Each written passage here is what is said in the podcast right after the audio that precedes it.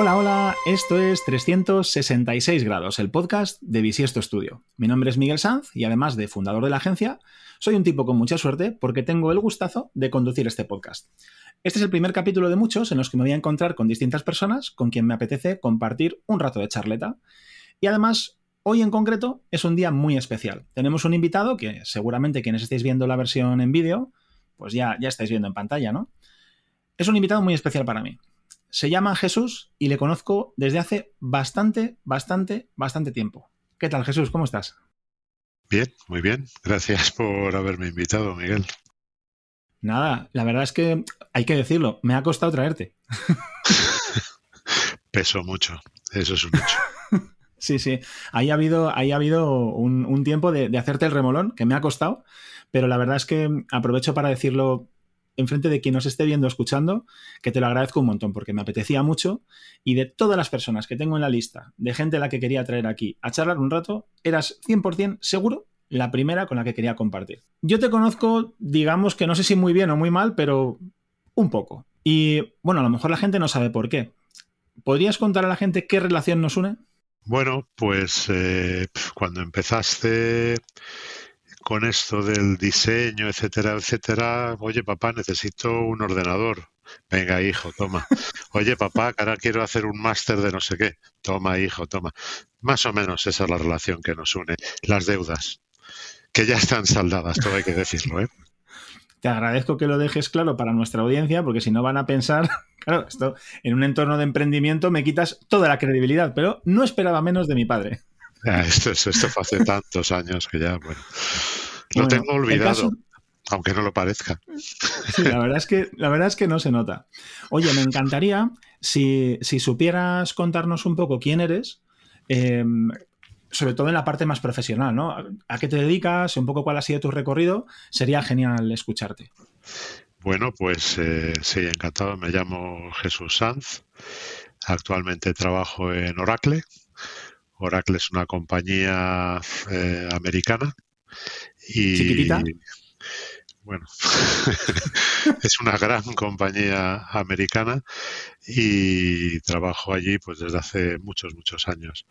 Entonces, eh, ahora mismo yo llevo un equipo de ingenieros que están distribuidos por todo lo que nosotros llamamos EMEA, que es Europa, Oriente Medio y África este grupo de ingenieros son auténticos eh, monstruos en lo suyo, son maravillosos y dedicados a temas de aplicaciones y de middleware fundamentalmente. Anteriormente, pues estuve varios años trabajando en lo que llamábamos la región sur, liderando España, el delivery en España, en Italia, en Portugal y en Francia. Y antes, pues quita Francia y estaba solamente en España, Portugal, Italia, y antes solamente España y Portugal. Y bueno, eh, y antiguamente pues era solo España, y antiguamente pues fue, un ingeniero más, eh, todo esto dentro de Oracle. Esta es más o menos mi vida en los últimos años, dentro siempre de Oracle. Antes estuve en otras compañías. Pues yo no sé antes, pero desde luego en Oracle yo creo que esto es sinónimo de, la palabra embarrarse. Te has ido liando la manta, a, vamos, a cada paso, ¿no? No, no, no. A ver, una de las una suerte que yo he tenido siempre y además siempre, tanto en Oracle como en alguna empresa anterior, es que lo que estaba haciendo me gustaba mucho y, me gusta mucho, me gusta mucho mi trabajo. Entonces, y siempre me ha gustado hacer más cosas. Si algo te gusta y, sale la, la, ocasión de hacer algo más, pues, o algo diferente o algo con más responsabilidad, bueno, pues he tenido esa suerte y al gustarme, pues no es embarrarme, ¿no? aunque en algunos momentos estás bajo el lodo, absolutamente, pero bueno, eso pasa eh, en cualquier trabajo. Sin duda, sin duda. Oye, a mí me, causa mucha curiosidad porque, claro, yo, yo, no lo vi, porque para ese entonces no era, no era nada. no es que no fuera nadie, es que no era nada. Eh, pero tú empezaste con el mundo, en el mundo de la informática como se empezaba antes, es decir, con un Spectrum, ¿no? Y con cintas de, cassette. Eso me quiere sonar. Bueno, eso fue un poco más tarde. Yo soy mucho más antiguo, yo soy el abuelo cebolleta casi. Entonces, cuando yo cuando era más joven, eh, había una cosa que se llamaba el servicio militar o la mili. Y tuve la inmensa suerte de hacer la mili eh, en Madrid y digamos que tenía muchísimo tiempo libre. En paralelo, mis padres me regalaron una calculadora programable y entonces, eh, pues ese fue mi acceso a la informática. Me encantó aquello de programar. Convertía programas. Un compañero también tenía una HP, yo tenía una Texas, que eran absolutamente diferentes a nivel de programación, etcétera. Y entonces yo me dedicaba a transformar programas de la HP para que corrieran en la Texas. Y aquello me encantó, me entusiasmó Luego tuve la suerte de tener un Spectrum y en el Spectrum, bueno, pues ya fui haciendo cosas diferentes. Empecé con el Basic, como todo el mundo, creo yo, entonces, y luego pues ya fui, pasé pues al código máquina y ensamblador y historias muy, muy entretenidas. Me parece, me parece, me parece chulísimo. Y además, joder, lo de la calculadora es verdad, que ahora cuando lo has dicho me, me he acordado. ¿Sabes qué recuerdos tengo? Eh, yo, cuando aprendí a multiplicar, bueno, yo siempre he sido muy torpe. Esto no lo cuentes, papá, que ya, lo cuento yo.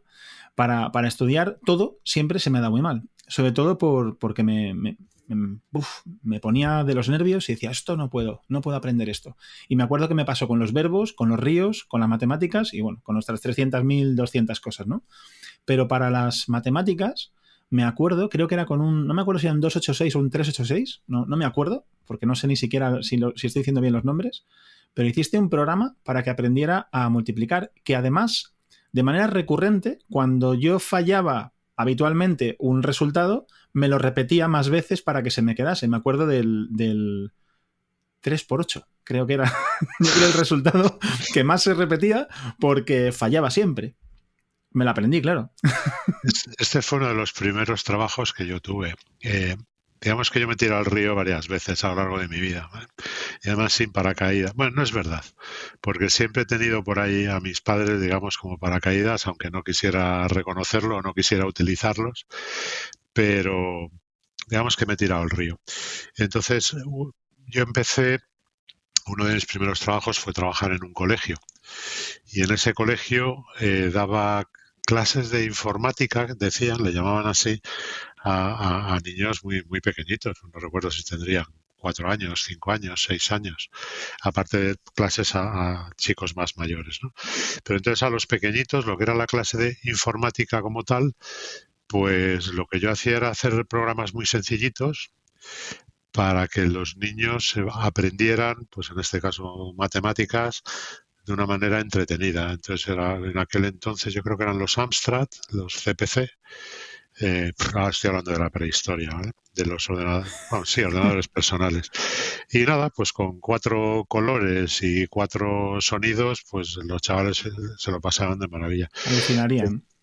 Sí, sí, y, la verdad es que era un trabajo súper agradecido porque yo lo que hacía era, yo estaba trabajando en una, en una sala y muchas veces rodeado de niños que estaban mirando, no, no, este sonido no me gusta, ay, pon ahora que suene, no sé, ay, qué color más bonito, puedes hacer que brille, puedes hacer que... Entonces estaba súper... Más o menos... Muy, chulo. Digo que más o menos, perdona que te interrumpa, como cualquier cliente cuando trabajas en una consultora, ¿no?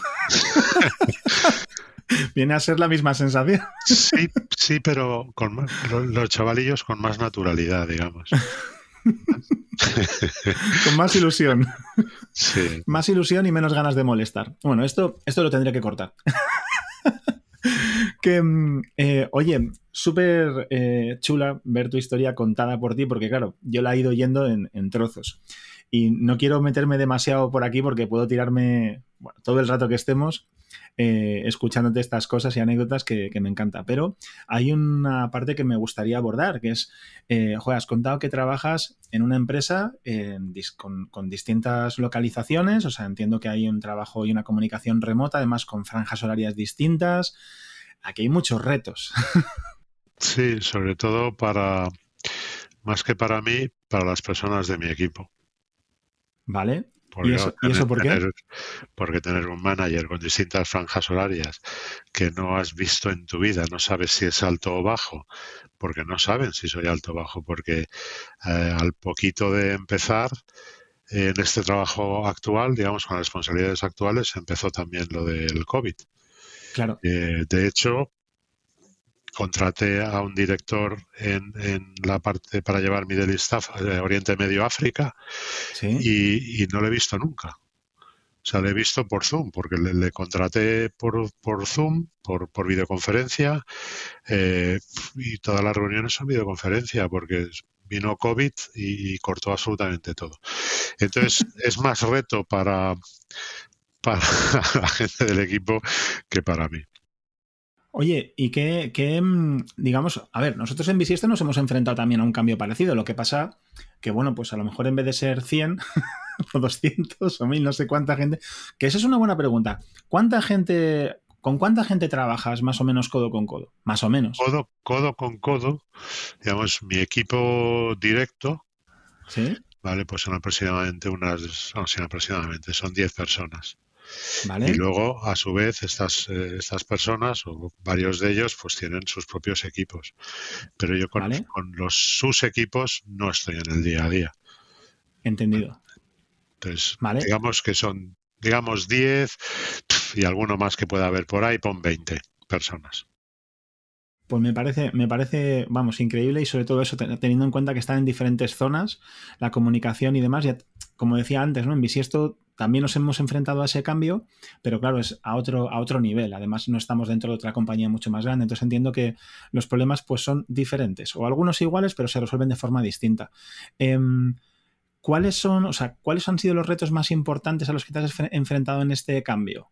el cambio del COVID y pasar a la videoconferencia, en el cambio de, trabajo, digamos, de responsabilidad. Pues, podemos hacer una cosa y que, que, respondas lo que te dé la gana, pero en concreto eh, me, refería a, lo que tiene que ver con de repente eh, sabías que ibas a trabajar con diferentes franjas horarias y que te ibas a tener que mover y que iba a haber, eh, digamos, relación remota 100% seguro, pero que de repente estuviera impuesto que siempre es así, que tuvieras que contratar a tu gente de confianza sin conocerla físicamente, como decías ¿Cuáles son los retos de, todo este proceso? ¿no?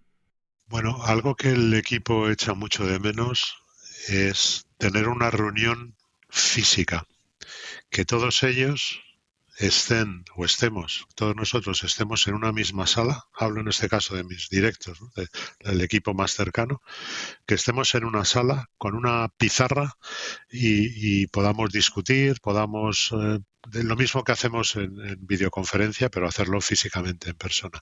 Y después de esto, salir a tomar algo, salir a cenar y tener ese rato de ocio. La última reunión de equipo que he tenido, yo tengo una reunión de equipo todo, bueno, tengo digamos, tengo varios equipos, pero el equipo este directo, yo tengo una reunión todas las semanas, todos los lunes, en el que hacemos, bueno, vemos diferentes temas. Y esta última semana, además de las del lunes, que son de una hora, monté una, yo que fue esta semana anterior, monté una de tres horas. Y dedicamos tres horas a que cada uno de los que pudieron asistir, porque no todos pudieron, pudieron estar tanto tiempo por las agendas, eh, nos hablamos de lo que nos gusta, lo que no nos gusta, qué deporte hacemos, qué comida nos gusta o no nos gusta, qué tenemos en mente, la familia.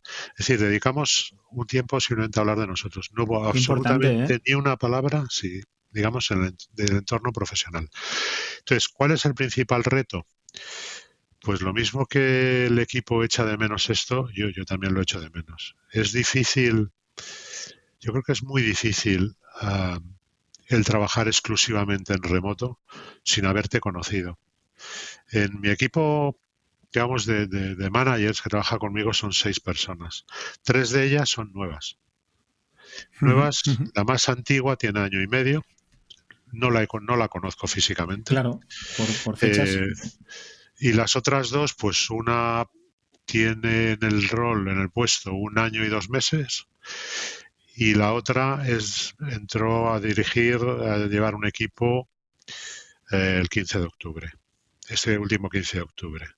Entonces, si de seis personas tienes tres nuevas algunas de ellas por primera vez en, papel de, liderazgo, eh, y además no se han visto en la vida, bueno, pues es, un reto muy interesante. Sin ninguna duda. Oye, desde el principio has dicho que el equipo echa de menos eh, juntarse. ¿Cómo lo sabes? ¿Lo preguntáis habitualmente o por comunicación directa con ellos? ¿Hay algún...? Eso me interesa bastante, la verdad. Bueno, sí, es algo que, preguntamos o que sale en las conversaciones. Por ejemplo, eh, yo, les he pedido una, una, cosa. Tengo un objetivo, uno de los objetivos es hacer A. O que ellos, eh, digamos, trabajen en modo A. Y, no lo consigo. No, no, lo estoy consiguiendo. Entonces, ya, pues hace no mucho dije, vamos a ver, señores, si estoy diciendo que tenemos que trabajar en modo A, ¿cómo es posible que no lo estemos haciendo? Y entonces, eh, la respuesta estándar hubiera sido, no tenemos tiempo, estamos hasta arriba. La respuesta no fue esa, la respuesta fue Jesús. Si es que no nos conocemos, ¿cómo vamos a trabajar en modo A si no tenemos las bases y Australia, pues, pues, pues es verdad.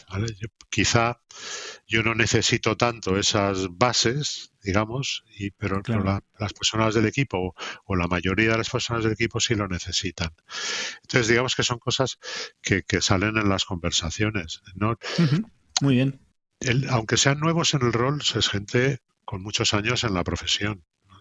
Claro, Entonces, eh, son unos profesionales increíbles y, digamos, no hay ningún tema que sea tabú o, nada que, que tenga necesidad de callarse no vaya a ser qué. ¿sí? Entonces, eh, aquí, se comenta, lo comentamos todo. Me, gusta mucho y eh, para cerrar un poco todo este comentario que habías hecho, esta reunión del lunes de tres horas, ¿que fue iniciativa tuya o lo comentasteis un poco entre todos y decidisteis que ibais a montarlo? ¿Cómo, cómo surgió? No, alguien o alguienes comentaron el tema del conocimiento personal y entonces se me ocurrió, digo, bueno, pues vamos a montar una, lo pensé yo, vamos a montar una reunión, voy a montar una reunión de este tipo. Y aparte de esta reunión de equipo, yo tengo reuniones eh, individuales con cada uno de ellos. Algunos semanales, porque son nuevos, otros cada 15 días. y entonces les fui tanteando a algunos de ellos, oye, ¿cómo verías oh, fantástico, Jesús, vamos a hacerlo y, así salió. O sea, la idea salió de ellos realmente, eh, yo la tomé y, la puse en marcha, sí. Muy bueno. Ya te digo que me, gusta, me gusta mucho eh, ese tipo de iniciativas, sobre todo cuando encima sí ves que hacen falta.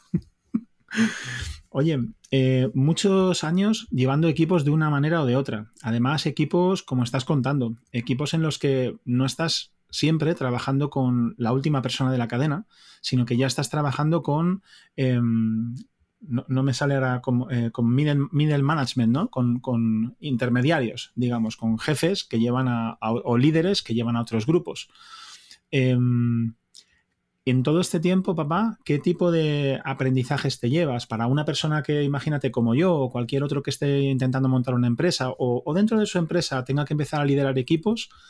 Eh, algunos aprendizajes que digas, oye, esto deberías tenerlo en cuenta o que no se te olvide tal. El aprendizaje es permanente, es, que es permanente, pero algo que, he aprendido es que es tan fácil meter la pata, es, tan fácil equivocarse. Eh, primero, yo, yo creo que, sobre todo con el equipo más directo con el que trabajas, eh, el conocerles, es, es fundamental. Pero conocerles más allá de, la pura vida profesional, ¿no? Entonces, ¿qué, les llena, qué, no les llena, qué les sienta bien, qué no les sienta bien? Y digo que es muy fácil equivocarse porque yo puedo tomar una decisión en un momento determinado y sin darme cuenta lo estoy haciendo, eh, digamos, en un área en el que ese, ese director pues considera que es que he pisado su terreno. Por ejemplo. Y mi decisión puede ser absolutamente distinta de la suya. Esto es lo bueno, de los equipos, que cada uno piensa de una manera distinta. Eh, entonces, el hecho de yo tomar una decisión, puedo generar una decisión con esta persona en concreto, sabiendo además que la decisión es diferente de lo que él piensa, puede generar una frustración absolutamente eh, tremenda. Y de hecho, la, de hecho la genero. Esto es un caso real. ¿vale? Entonces, ¿qué aprendo allí? Bueno, que primero es conocer a la gente y tener mucho cuidado en cómo cómo interactúas con las diferentes personas, sin olvidar nunca, y eso sí que lo tengo muy claro, que la persona eh, a la que van a pedir cuentas es a mí. ¿Vale? Quiero decir, me gusta ese punto, sí. Hay, eh, los ingleses definen o distinguen entre accountability y responsibility. ¿vale? Eh, esta persona es responsable de que su equipo haga algo, pero a mí me van a pedir las cuentas. Entonces, digamos que, la decisión, evidentemente, la tome quien la tome, yo la tengo que apoyar al 100%. Y eso es otro aprendizaje. Entonces, si yo no apoyo esa decisión, ojo, puedo decirle, tira para adelante, puedo estar equivocado. Y esto lo hago, eso es algo que yo hago muchas veces. Eh, estar en desacuerdo y, dejar a la persona que tire para adelante con, con lo que haya decidido. Con su iniciativa, ¿no? Pero tener muy claro que si lo hace bien, ha sido su iniciativa, y si lo hace mal, yo soy eh, al que van a pedir cuentas, el accountable, ¿vale? y, entonces tengo que asumir eso. O sea, no puedo señalarle con el dedo y decir, mira, tú has decidido esto. No, no, yo he decidido que él vaya por ese camino que él ha pensado que es el correcto. No sé si me estoy explicando. Yo creo que perfectamente. Desde luego, vamos, para mí resuena mucho además. Pues esos son aprendizajes. Es que, es que hay muchísimos, pero principalmente yo creo eso, el conocer. Y luego, yo trabajo con gente de muchos países. Y las culturas son diferentes, y es real que las culturas son diferentes. Tiene ser una locura, la verdad. Hay, hay, hay un director eh, en, en, un país que cada vez que, nos vemos, pues todas las semanas que tenemos esta eh, reunión eh, de los dos juntos para ver cómo van las cosas en su región, etcétera, lo primero que hago es preguntarle por su mujer, por sus hijas, porque tiene, tiene tres hijas, cómo va la universidad de la mayor, y, y, es algo que realmente aprecia y bueno, él hace lo mismo conmigo. Tengo otro, en, este caso es en, Alemania, y, este tipo de, de, preguntas no le gustan. Entiendo. Entonces, yo cuando pregunto eh, a, una persona qué tal tus hijas, lo hago de verdad. O sea, no lo hago porque tengo que cumplir un guion. Ah, voy a cumplir esto para quedar bien, ¿vale? Entonces, oye, ¿y, y, qué tal qué tal ves a tu mujer que ha estado un poco pocha y tal, tal? si, si al alemán le pregunto esto, se molesta. Estoy entrando en su vida privada. Entonces, bueno, pues es también tener en cuenta las diferentes culturas y... Así, a lo fácil. Al final es, es, eso, es conocer. Es, para mí es fundamental conocer a las personas con las que trabajas y que te conozcan. Generar una, lo que yo llamo una burbuja de confianza eh, y que sean y que esa burbuja permita que te digan cualquier cosa que pase por su cabeza. Jesús, vaya tontería acabas de decir. Esto no tiene ningún sentido. Es entonces em, otro aprendizaje, a lo mejor estoy dispersándome mucho. Eh, ya, no, ya, no, ya no doy más aprendizajes, ¿vale? Es cuanto mejor sea la gente que trabaja contigo, cuanto más eh, retadora sea más te toque las narices, ¿vale? Desde, ese punto de vista, de, nuevos retos, de tío, vamos a ir por aquí, Jesús, ¿por qué no hacemos esto? Jesús, no sé qué. Pero bueno, lo mejor que te puede ocurrir es tener ese tipo de personas. Algunos pensamos o piensan, no, yo no soy, de, que tener a alguien mejor lo mismo es que me quita. No, si pongo a alguien mejor me va a reemplazar. Todo lo contrario tener la mejor gente en el equipo va a hacer que tú crezcas tanto profesionalmente, personalmente, eh, en conocimientos, te va a ayudarte a ti también pues, seguramente a progresar dentro de, dentro de, la compañía. ¿vale? Y luego que es que, que es que lo, vamos, vas a flipar todos los días, vas a acabar hasta las narices de esa persona. Desde luego. Pero, pero por Dios, que no me la quiten. Que no me la quiten. Oye, pues, pues, vamos, dices que no vas a dar más aprendizajes, pero que sea porque te dé la gana. O sea, eh, aquí mandas tú.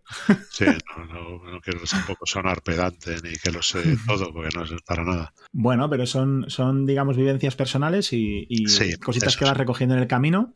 Eh, yo creo que así, así lo tomamos todos, ¿no? Luego cada uno pues, puede aplicar lo que, lo que le venga bien. Has hablado al principio, eh, no me acuerdo cómo lo has expresado, ¿no? Pero se me ha ocurrido la pregunta, preguntarte acerca de la gestión de la frustración, del error, cuando le proponías, en este caso que contabas, ¿no? Oye, eh, he hecho una, digamos, he, dado, hecho una propuesta en un área determinada y resulta que pisaba un señor que además se ha molestado.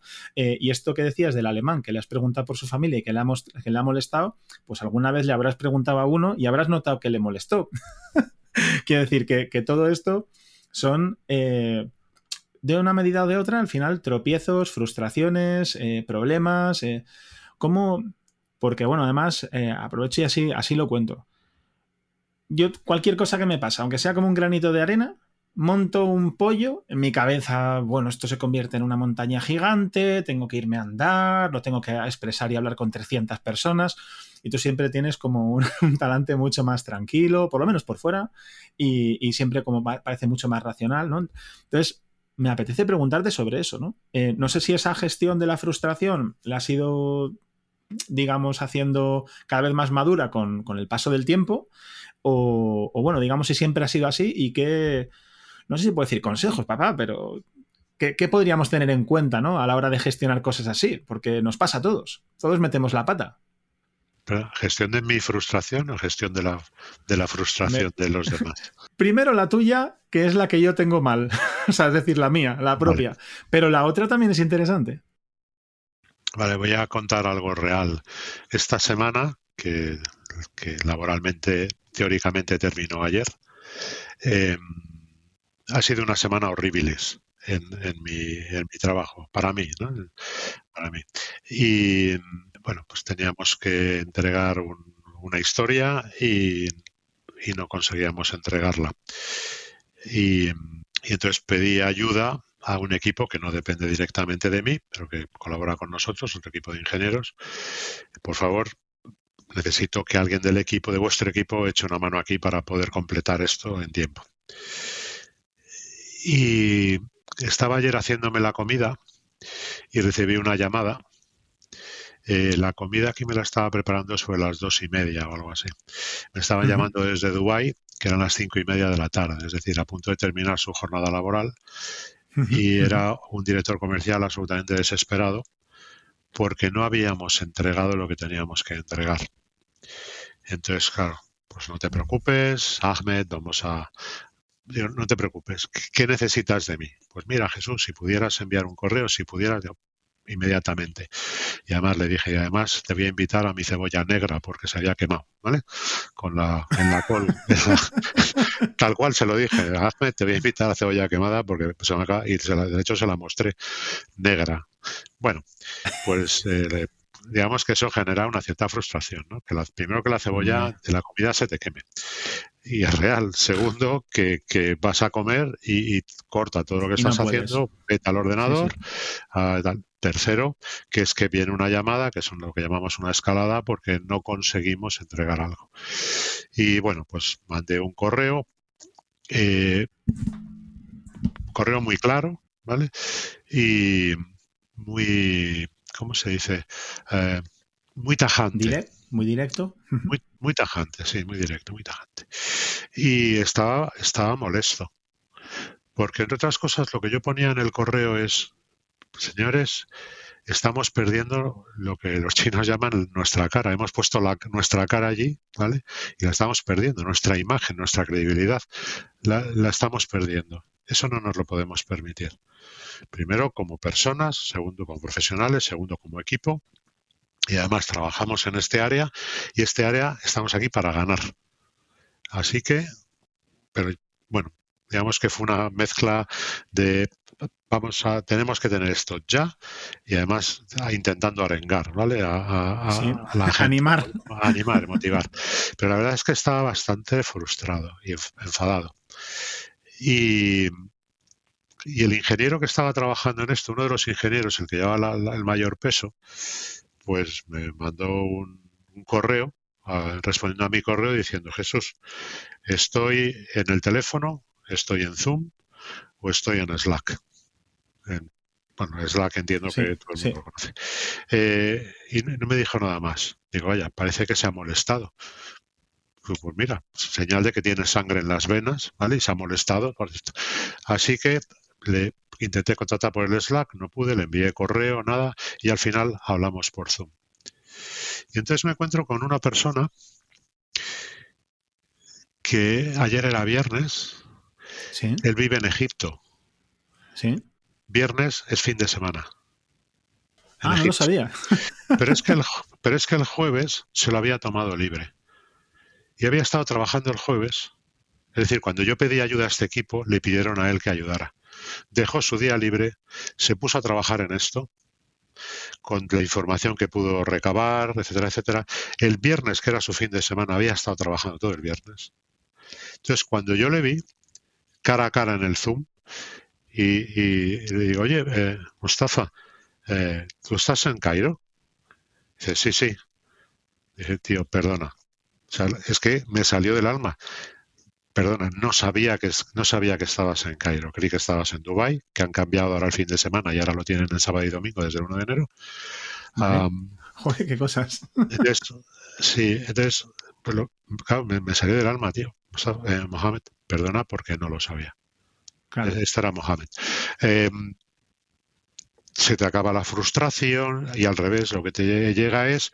Dices, ostras. Gracias. gracias. Oye, mira, ¿qué nos falta? Aprendizaje. Eh, frustrarte, no. Tener muy claro que tienes que cumplir el objetivo, sí. Entender el por qué no se cumple el objetivo está bien, pero el objetivo hay que cumplirlo. Bien. Me gusta mucho esa frase. La forma de gestionar a las personas no, lo hagas, no, es un consejo, lo, digo así, sí, Sí, sí, como, como si te lo dijeses a ti mismo. Jesús, no lo hagas desde la frustración jamás, porque te estarás equivocando al 100% al 100%. Entonces, bueno, pues este es un caso real de ayer mismo, después de una semana horrible por, por, por diferentes temas, eh, todos en esta región además, en esta misma región, pero eh, no, no, problemas, eh, sino simplemente que es una región fantástica, que se mueve a toda velocidad y hay que responder a una velocidad pues todavía mayor y, y de forma muy agresiva. Entonces, bueno, pues es, un reto enorme y cuando tienes que responder a esa velocidad y a veces las cosas no, no salen como tú crees que tienen que salir, bueno, pues te va generando ese, aparte de cansancio, ¿no? Cansancio. Pero, ya te digo, es cómo, generar la, cómo gestionar tu propia frustración siendo consciente de que estás frustrado, respirar y estoy trabajando con personas.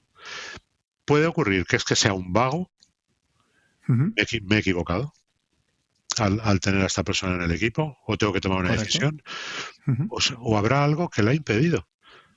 Falta de información, falta de tiempo, que se le ha complicado. Entonces, yo, creo que tenemos que partir de la confianza.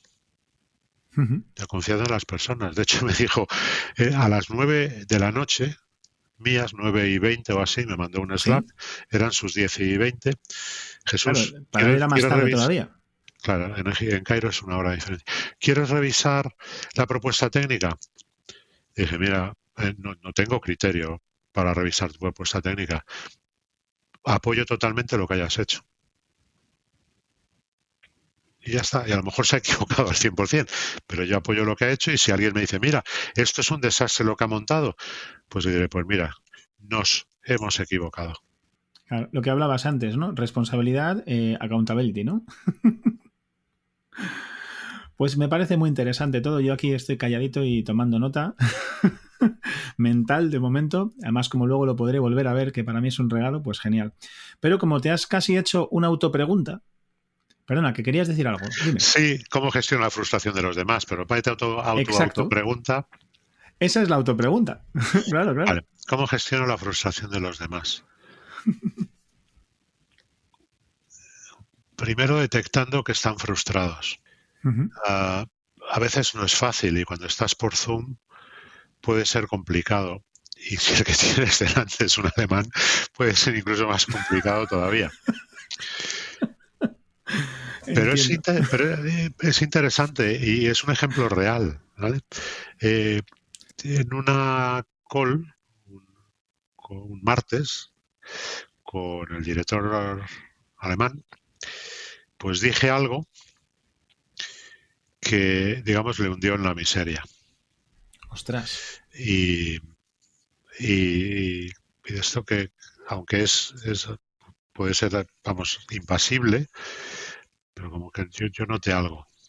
Entonces, a los cinco minutos le dije, oye, perdona, ah, creo que ha habido algo que, realmente te ha, dejado por los suelos. Me gustaría saber qué ha sido. La respuesta de este hombre fue quedarse con la boca abierta y decir, ¿cómo es posible que te hayas dado cuenta de que estoy en este estado? De desánimo, ¿no? Entiendo. estar por los suelos te refieres que le, que le quitó las ganas de vivir, digamos. Algo, sí, algo, algo que dije que, no se lo esperaba que, y, bueno, le, dejó súper tirado, pero es, muy impasible, ya digo. Y la, la, respuesta suya a mi pregunta fue, ¿cómo es posible que te hayas dado cuenta? Que te hayas dado cuenta, ¿no? De esto. Digo, hombre, porque, pues porque nos conocemos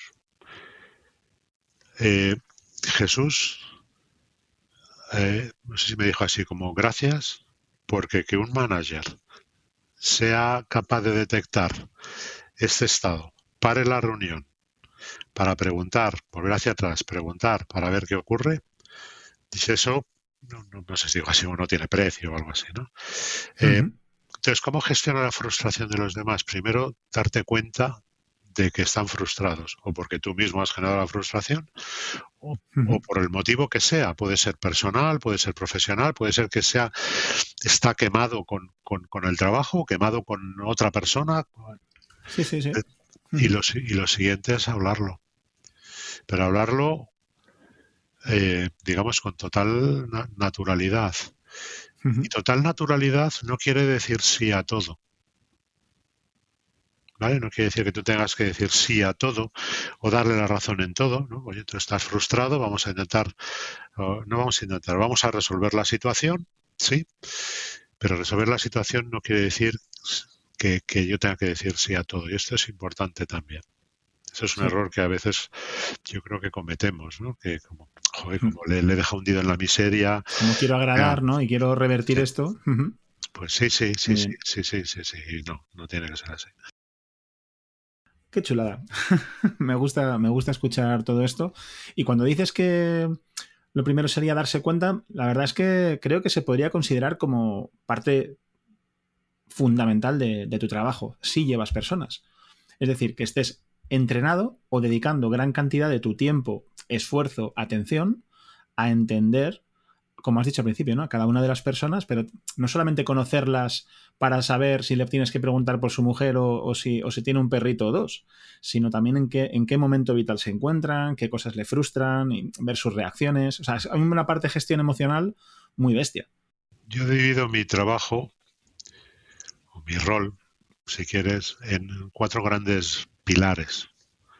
¿Vale? Eh, los, los los digo en orden, eh, o sea, el, orden en el que los digo, mejor dicho, no tiene nada que ver con el peso de cada uno.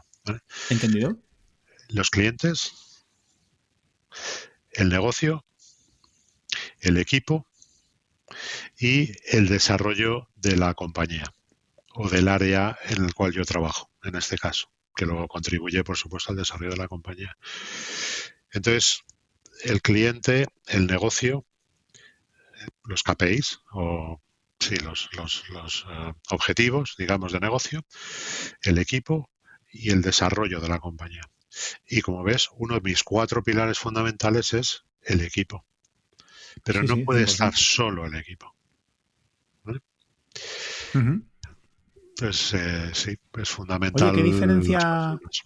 Perdona, que no te quería interrumpir, pero me entra duda entre la diferencia entre cuando dices la pata de negocio y la pata de eh, desarrollo de la compañía, porque a priori para mí pueden tener bastante que ver, ¿no? Dices, la compañía se desarrolla en, dentro de su negocio, o sea, ¿qué, metes en cada cajita? A ver, los cuatro pilares están absolutamente unidos, ¿vale? No hay negocio si no hay clientes. Obvio. Por ejemplo, si no hay personas, pues no hay nada. Y, si no hay empresa, pues tampoco hay nada. Eh, ¿Qué meto en el desarrollo? Por ejemplo, el desarrollo de la práctica en generar eficiencias. Bien. Entonces, esto es algo, esto es el desarrollo de lo que es la propia compañía, el desarrollar nuevas prácticas, innovación. Entendido. Innovar en procesos. Sí, más, que procedimentación. que, que yo creo que es importante, pero me gusta más la parte de innovación y vale. intentar salirte de, Vale. Pues desarrollo de compañías, mirar al futuro. KPIs y negocio es atender a las cifras que tú tienes que ir cumpliendo, entiendo, cada mes, semana, trimestre, anual o lo que sea. Y bueno, la parte, las otras dos partes yo creo que quedaban más, más claras. Ojo, pues mira, no sé si tú vas midiendo, pero nos hemos arrancado 40, unos 40 minutos más o menos. No llega.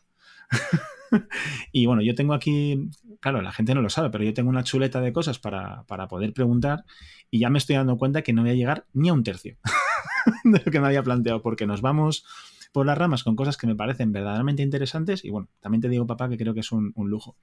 Pero me apetece cambiar un poco de tercio, aunque yo por aquí seguiré indagando en la parte más personal, que tengo la suerte de tenerte y poder preguntarte estas cositas en privado. Em, hay algo que, especialmente me ha hecho sentir muy orgulloso de, ti, ¿no? Y es eh, todo el progreso en la parte más, más personal. Creo que todo está muy ligado en realidad, cómo atiendes a tu trabajo, cómo atiendes la vida, cómo atiendes tus hijos, la familia. Creo que todo está muy ligado, pero hay un antes y un después en tu vida. Tú eres una persona muy deportista y yo me acuerdo de un momento en el que, si me permites que lo cuente, eh, estábamos en la cocina y esto es que cuento esta, anécdota muchas veces con gente que conozco, ¿no? Y, yo sabía que estabas haciendo cosas porque te oía la respiración, de que solo el, mover una sartén eh, se te oía respirar. Estabas, estabas muy gordo y, te oía el esfuerzo de, de, mover una sartén, ¿no? Y yo pensaba, no sé qué edad tendrías, tendrías a lo mejor, yo qué sé, 40, 40 y algo. Y yo decía, ostras, digo, es que cualquier día se cae. Yo, claro, soy así de positivo siempre.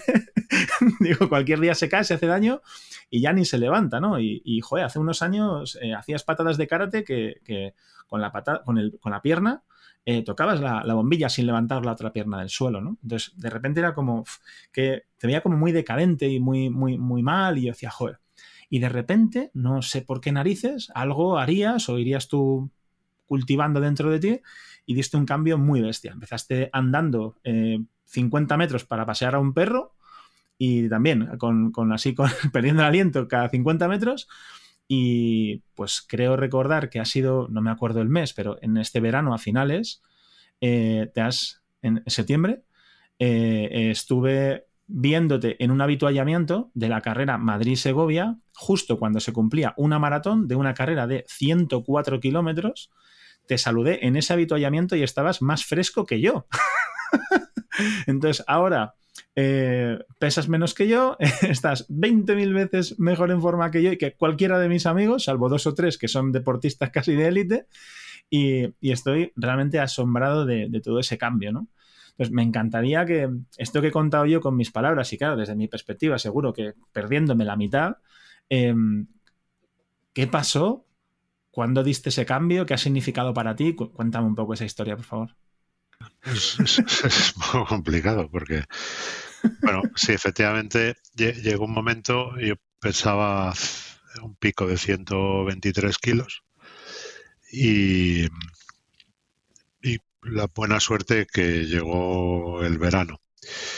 Yo fui justo antes del verano a ver a, al ambulatorio a, decir, pues me gustaría perder peso.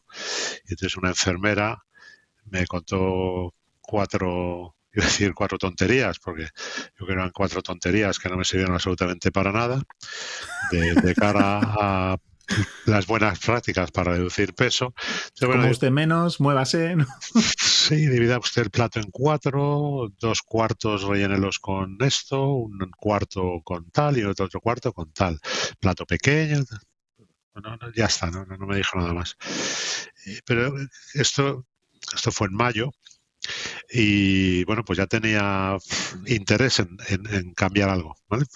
puesto que fui a, claro. a, al ambulatorio. Sí. Y bueno, pues como tú has contado, eh, llegó Julio, saqué al perrito, a la perrita, pero no, no, no fueron 50 metros eh, eh, paseando. empecé a trotar y sí, fueron vale. 50 metros trotando, me ahogué, tuve que parar y ahí, y ahí lo dejé y seguí paseando. Y al día siguiente volví a intentarlo y llegué otra vez a los 50 metros. Y oye, pues he llegado a los 50 metros.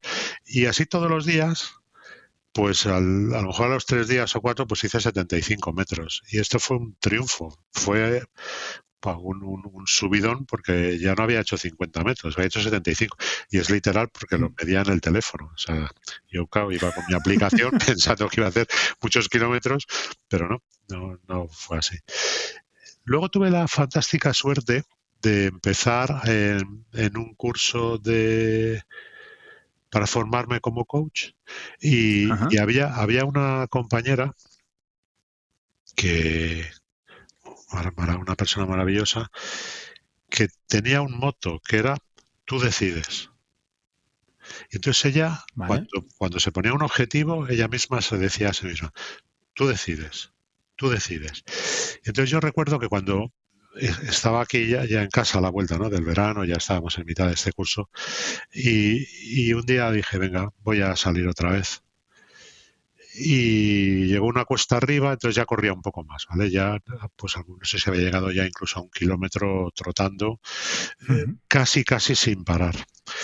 Y uh -huh. ese día, pues cuando llegué al kilómetro, justo pillé un poquito de cuesta arriba y entonces me vino a la cabeza esta persona. Tú decides. Y entonces me Qué dije, bueno. tío, tú, tú decides, o te paras o sigues. Dije, pues sigo. Al kilómetro 700 tuve que parar. Bueno, no podía uh -huh. más. ¿Eh?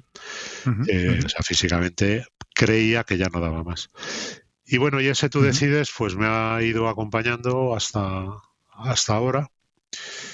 Y el cambio, pues, o sea, lo que se vino a mi cabeza es uh, el tú decides, el que poco a poco iba haciendo más cosas, más distancia, uh -huh. o en algunos casos incluso más velocidad. Me encanta. Tuve la suerte de conocer a gente que salía por montaña y empezar a salir por, a correr por montaña o a reptar por uh -huh. montaña. Ellos corrían, yo reptaba.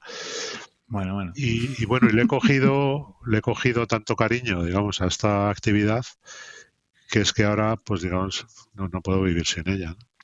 Entonces ahora no tiene mérito. Sí, ahora ya no es mérito, ahora es vicio, bueno, bueno.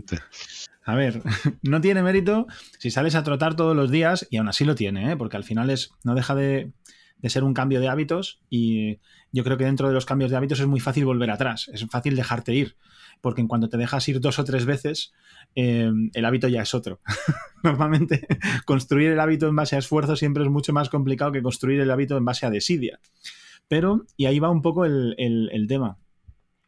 Yo creo que eh, Jesús, eh, mi abuelo, tu padre, era una persona con una voluntad de hierro, pero de hierro en nivel estelar, titanio. Entonces yo creo que de ahí algo te ha debido permear. eh, en ese uso de la voluntad en, tu favor, por lo menos en, en, este camino dentro del deporte, y yo creo que luego eso se aplica a muchas más cosas, ¿hay algún tipo de aprendizaje o algo que pues alguien como yo que le cuesta dar sus primeros pasos en el deporte o que a veces tengo peleas interiores súper bestias para ponerme a hacer cosas porque estoy cansado. ¿Hay algún truco, no sé cómo llamarlo eso, algún aprendizaje que, que quieras compartir? Bueno, tú decides, ¿no? No, no, no, no, no, no, no, no.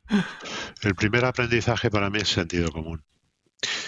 Es decir, si pesas ciento y pico kilos, no te eches a correr porque a lo mejor te destrozas las rodillas. Bien. No cambies tu alimentación porque sí, de un día para otro, porque puedes estar realmente fastidiando tu, tu organismo. Entonces, antes de empezar a un cambio, hacer un cambio grande, o pues busca ayuda, busca asesoramiento de alguien que sepa. ¿vale? Para mí esto es, esto es lo principal. Y, y yo lo, lo he vivido porque yo perdí muchísimo peso en poco tiempo y eso es algo que no tenía que haber sido así. Pues bueno, ocurrió. Y si ahora tuviera que recorrer el camino, lo haría de otra manera. Lo haría con, asesoramiento nutricional, etcétera, etcétera. Entonces, lo primero es sentido común, si queremos llamarlo de esta manera. Y luego sí, el, el, tú decides. Y que siempre puedes, siempre puedes. Y, yo esto lo, lo vivo todos los días. O sea, yo salgo o hago deporte todos los días menos los lunes. Los lunes me los tomo libres. Y sí, entonces hay días que no te apetece nada o días que sientes que es que las piernas no van. Y, la verdad es que las piernas van. Pero sales igual, claro, eso es... Em, es que hay un... Me ha venido la frase directamente eh, de, mi tía Tamara, que, conoces muy bien. Eh, cuando le preguntaba sobre un tema parecido a esto, decía, eso pasa por preguntarte. si quieres hacer algo, ¿no?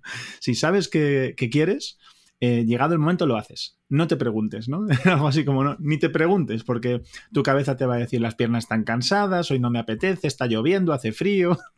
Dice, no te, mientras te estás pensando eso, tú vete poniendo las zapatillas y vas saliendo, ¿no?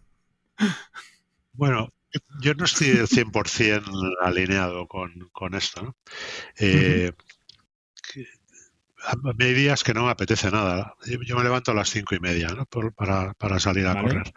Hay días que no me apetece porque, porque el día anterior pues he terminado tarde de trabajar o he dormido por, los motivos que sean, no me apetece. Entonces, realmente lo que me mueve no es el no pensar. Lo que me mueve es el pensar que cuando lo termine voy a estar tan satisfecho de haberme, primero de haberme derrotado a mí mismo por haber salido. Y segundo, es que me lo voy a pasar bien. Es que sé que me lo voy a pasar bien. Y cuando termine me lo habré pasado bien.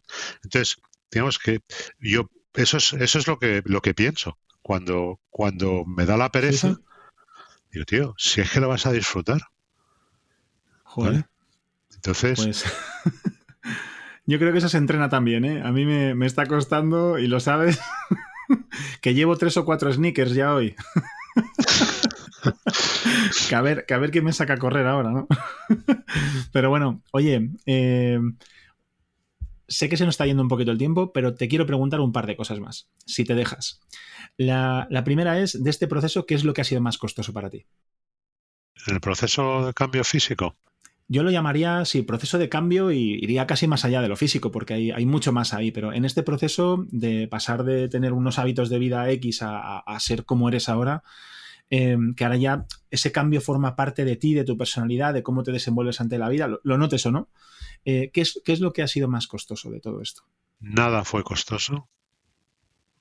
Y esto es muy interesante porque nada fue costoso. O sea, por eso la gente me dice, ¿cómo lo has hecho? ¿Qué mérito tienes? No, no, tengo ningún mérito porque eh, a la hora de comer la paella del verano, en lugar de salir enfermo del restaurante, pues comía muchísimo, muchísimo menos y es que no me costó. Entonces, pero no es porque yo sea un súper nada. No, no, tengo ni idea. A lo mejor fue algo que un clic en, en, la cabeza que me movió. Entonces, no hubo nada costoso. Lo costoso está llegando ahora. Eh, ¿Por qué? Pues porque por algún motivo he engordado un poco, sobre todo después de estas navidades, y me está costando muchísimo retomar las buenas costumbres. De, tengo que perder peso porque ahora estoy preparando alguna carrera y tal, y, y me está costando ahora, pero en el proceso anterior, créeme que es que no puedo decir que, hubo nada costoso. Por eso es, por eso yo considero, ¿qué mérito tienes? No, ninguno. Si me hubiera costado, diría, joder, ¿cómo cuánto esfuerzo he hecho. el, correr, caramba, pero el correr te cuesta, sí, claro, te cuesta, pero, pero no es costoso. ¿Me, explico? cuando, sí, pero te voy a decir una cosa.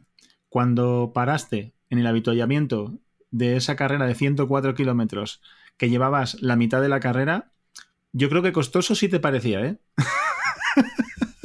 No, en ese punto, eh, en ese punto todavía estaba de subidón. ¿vale? Sí, sí, es verdad, es verdad. Tengo fotos que estás como una rosa ahí. Es increíble, de hecho. Era, sí, era el kilómetro 42, digamos que la parte más complicada todavía, todavía estaba por venir de la, de la prueba. Y no, pero, pero eso es, eso es algo que es costoso de una prueba X, pero no debe el proceso. Entiendo, entiendo. Era por meterme un poco contigo que, ahora que puedo, como no estoy cerca, aprovechaba. Oye, y mm, algo que en este proceso eh, consideres que ha sido increíble que hayas conseguido, o sea, digamos que es lo mejor que has sacado de todo este cambio. ¿Tendrías un top o un top 2 o algo así? Salud. ¿Y en qué se traduce la salud? O sea, ¿qué es, qué es salud? Ir a un, eh, ir a un médico y que te dé un examen o qué, significa salud? Salud es que cuando yo empecé con esto, como he comentado antes, que fui al ambulatorio y me atendió una enfermera muy, muy agradable y tal, eh, yo todos los días tomaba una pastilla para el colesterol, todos los días tomaba una pastilla para la hipertensión y tomaba otra pastilla, no me acuerdo para qué. ¿Con qué edad era eso, papá? Que, que, no me lo sé y así también damos un poco de contexto. Eh, estamos en el 2022, en el 2012. O sea, va a hacer este junio o, ahora, o julio, hará 10 años de, mi primer intento de 50 metros. 50 metros lisos, trotando. Tan, tan, tan, tan, tan, y ahora tengo 62, pues con 52. Qué bueno. Eh, esto fue, ya te digo, mi primer intento fue en julio, porque estábamos de vacaciones. En, octubre fui a, recuerdo una mañana salí y corrí 8 kilómetros, y que era más o menos la distancia que, era capaz de correr en aquel entonces. Y luego ya desayuné, me tomé la pastilla para la tensión, la pastilla para el colesterol y tal.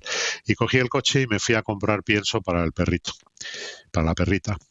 Y salgo de, la veterinaria con, el saco de pienso, llego al coche y, casi me caigo al suelo. Me dio un bajón tremendo, me tuve que esperar un poco, ya me subí al coche, cuando me recuperé fui a casa y me tiré en el sofá diciendo, mira, no sé qué me pasa, me ha dado un bajón tremendo. Tenemos la suerte que tenemos unos vecinos, eh, una vecina es médica y, mi mujer le llamó, oye, que, que ha pasado esto y tal oye, ¿se ha tomado la pastilla de la tensión? Dice, sí, pues que no vuelva a tomarla. y el lunes, inmediatamente el lunes, al laboratorio de urgencia. ¿Por qué de urgencia? Porque resulta que el hecho de haber salido a correr, eh, fíjate, desde que empecé a hacer nada en el mes de julio hasta el mes de octubre, que había corrido 8 kilómetros, a partir de entonces no volví a tomar pastilla para la tensión. El cuerpo reguló ¿Qué pasa? Que empecé a perder peso, la tensión empezó a bajar y el solo se reguló. Pastillas del ¿eh? colesterol, pues la médico, mi médico de cabecera, eh, se negaba a quitármela hasta que ya dije, por favor, quítamela. Yo creo que no tiene sentido. Si está dando los análisis, no tengo nada. Eh, me diagnosticaron diabetes tipo 2, o sea, la, más sencilla, digamos. Sí y en, un momento dado eso desapareció. Y ahora mismo tengo la glucosa maravillosa y todo, o sea, salud es que los análisis y bueno, es que yo no tomo nada desde hace mucho tiempo. Sí, sí. Pues, entonces, el principal beneficio y cambio, la, la salud. Luego, el haber conocido mucha gente. Es una actividad muy social, si quieres y el haber descubierto la, a tu bola. sí, de hecho lo, lo está haciendo también durante mucho tiempo y me gusta hacerlo. ¿eh? Pero me gusta también ir, ir, ir, con gente y, luego el haber descubierto el, correr por montaña, de la montaña. es una pasada. Joder. Qué, chulo, qué chulo oírlo. Enhorabuena por, por ese recorrido.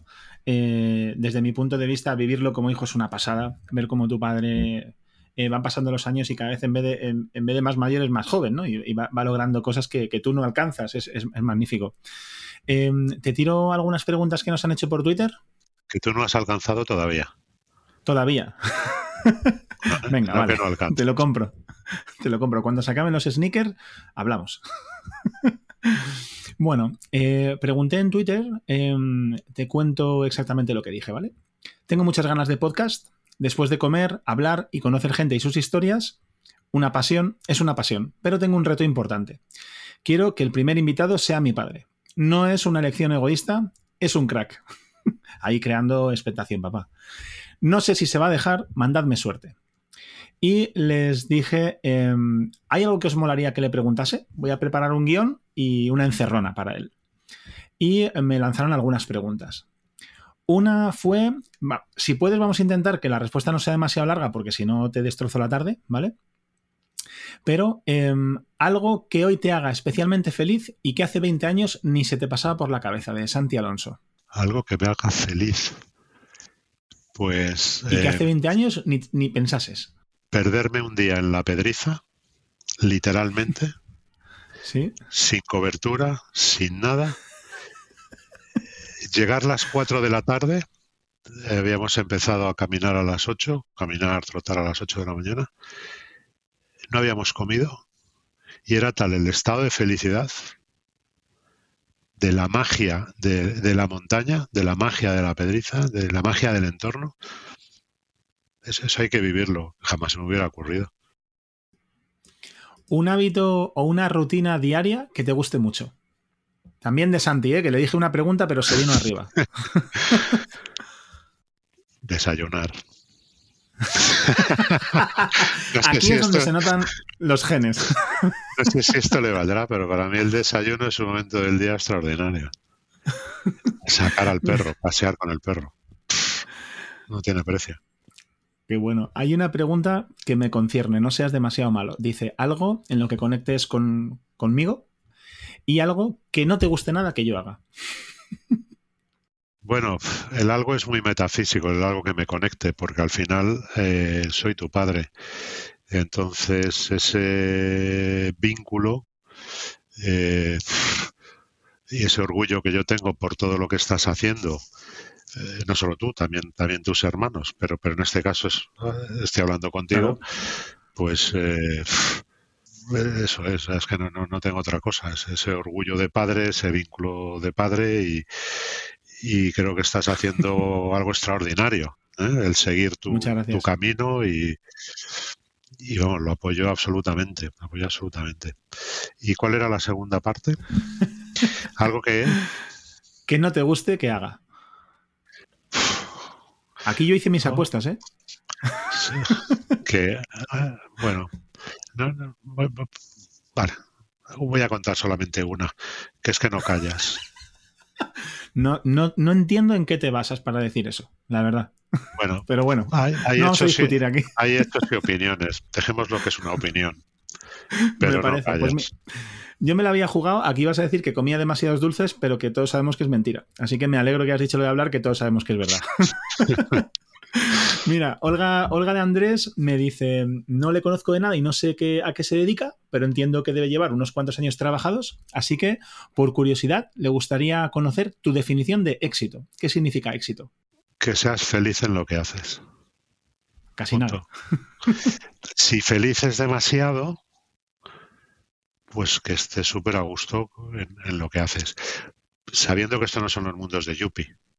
La generación tuya no sé si conoce los mundos de Yuppie, ¿vale? Sí, sí, la mía sí. Es decir, que, hay días maravillosos y días que son, pues eso, mi semana ha sido semana horrible y la he definido. Pero es disfrutar con lo que haces, estar a gusto y ser feliz. Eso es éxito. Me gusta. Víctor Lloret dice, el mejor consejo que te dio tu padre y si lo seguiste. Mi padre. Sí. No. No, recuerdo, no recuerdo consejos de mi padre y suena muy triste, o no, pero yo no recuerdo así ningún consejo en especial. Pero para mí mi padre fue y, sigue siendo un, modelo en muchas cosas. Un ejemplo. Eh, sí, sí, un, modelo absoluto de, persona. Eh, la, honestidad, la honradez. Eh, entonces, la voluntad. Eso, eso, eso, no tanto. Pero él, fue mucho más que yo. Pero la, parte de la honestidad y, la honradez intento seguirlo. Qué bueno. Qué bueno. Pues el mismo Víctor Lloret, que, también se vino arriba, claro, aquí la gente ve un hueco, le das la mano y te coge el brazo, ¿no? Como estoy haciendo yo con tu tiempo. Decía, el mejor consejo que él cree que te dio a ti, o sea, que me diste a mí, y que yo cuente si lo seguí, y sobre todo si yo también pienso si ese fue el mejor y que, que os cuente cuál es, ¿no? Em, bueno, por avanzar, papá, por si acaso, a mí me ocurre lo mismo que has dicho tú. Yo lo he estado, como he tenido oportunidad de pensarlo, lo estoy pensando y digo, a ver, yo creo que consejo, consejo no me ha dado. Em, pero bueno, hemos hablado mucho sobre cómo podríamos enfocar cosas, especialmente todo lo que tiene que ver con negocio y tal, que ahora estoy yo como muy abierto a contarte cosas y que me des tu opinión y demás. Pero, y bueno, me vino a la cabeza esa especie de mantra que tienes de, ¿es una opinión o un dato? que no es, no es un consejo, pero, pero la verdad es que como lo que decías de tú decides que te acompaña, que vas a los sitios, no sabes por qué se te quedó y, muchas veces luego te acompaña y te ayuda, pues, pues me pasa igual, ¿no? Digo, es una opinión o un dato. Intento abstraerme un poco. ¿Tú cómo lo ves? Yo es que no creo que... Yo, no me recuerdo dando consejos. Eh, yo tampoco. a lo mejor me recuerdo dándote órdenes como padre. Como estudia, no pegas ni golpe, estudia y ahora haz esto, haz lo otro, no sé.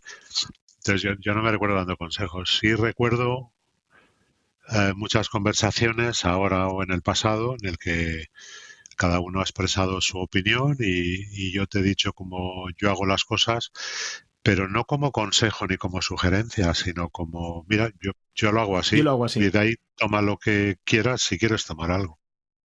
Totalmente.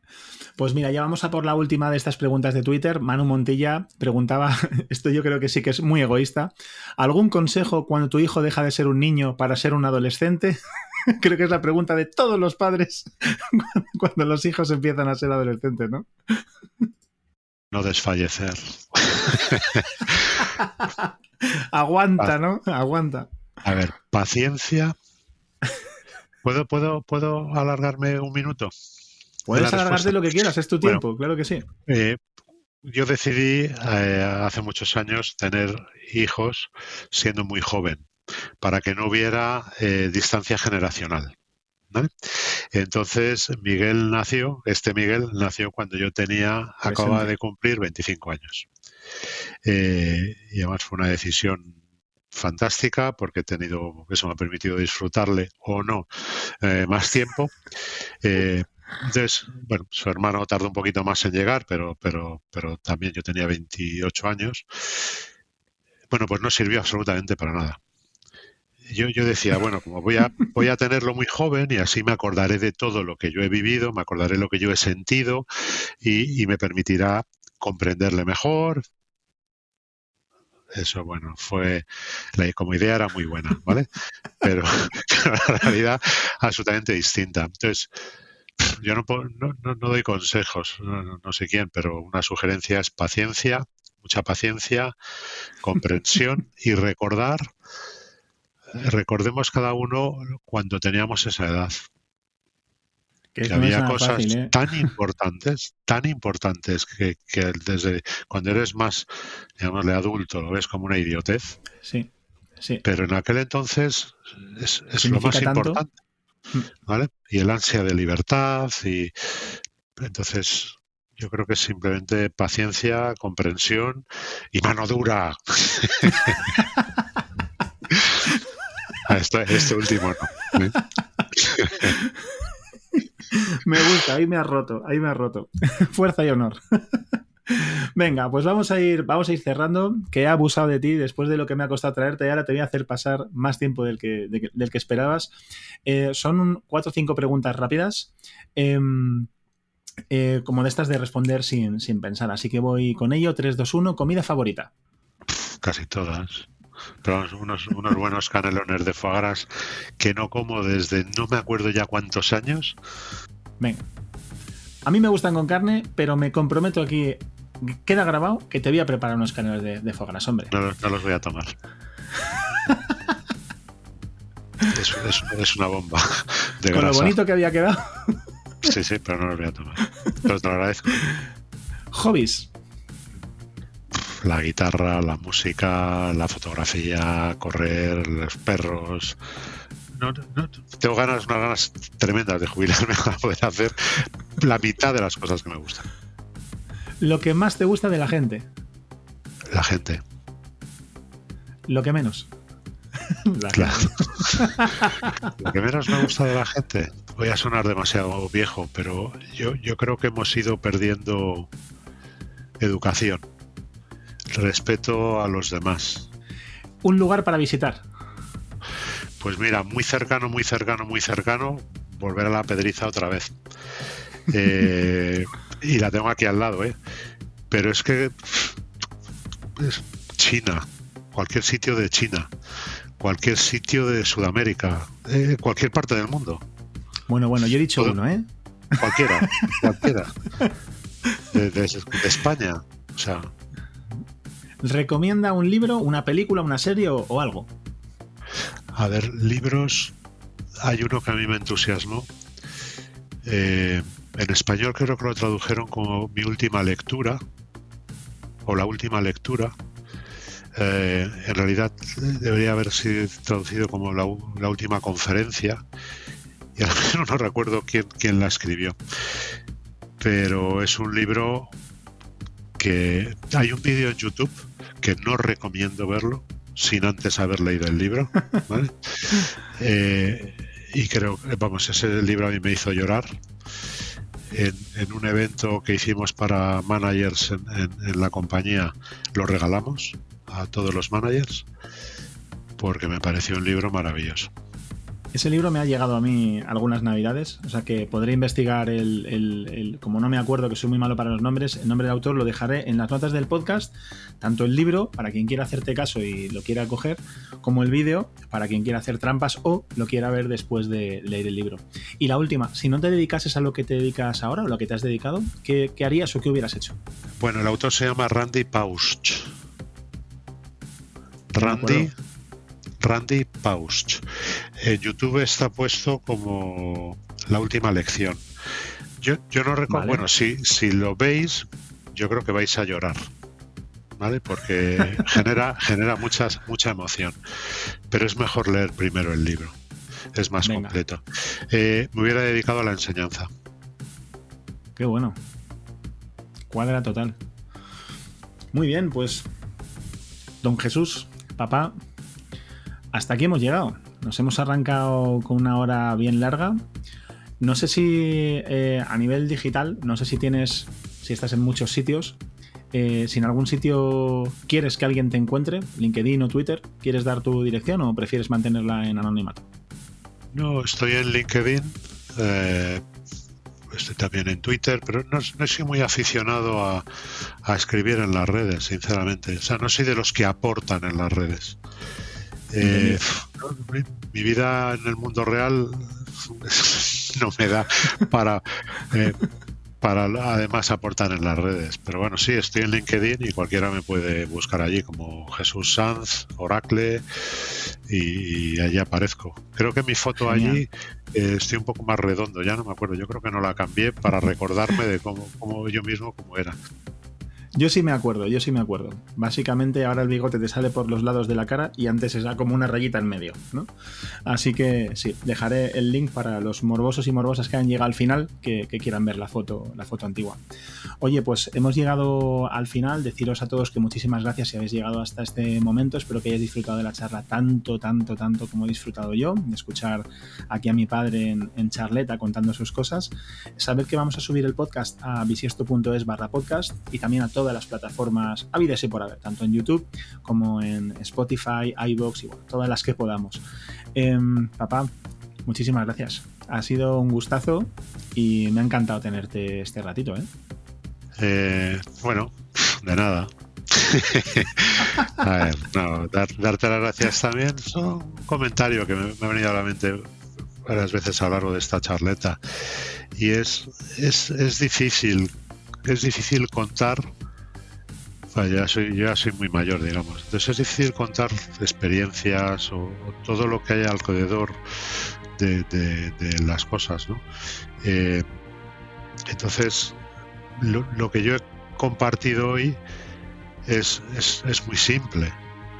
Eh, quiero decir que la, la, vida es mucho más, la vida profesional, ¿vale? Hablando de la vida profesional, es mucho más compleja y, bueno, si alguien quiere contactarme eso a través de LinkedIn y, quiera algo más eh, concreto o quisiera que charlemos y no tengo ningún problema en, dedicarle un rato a quien sea.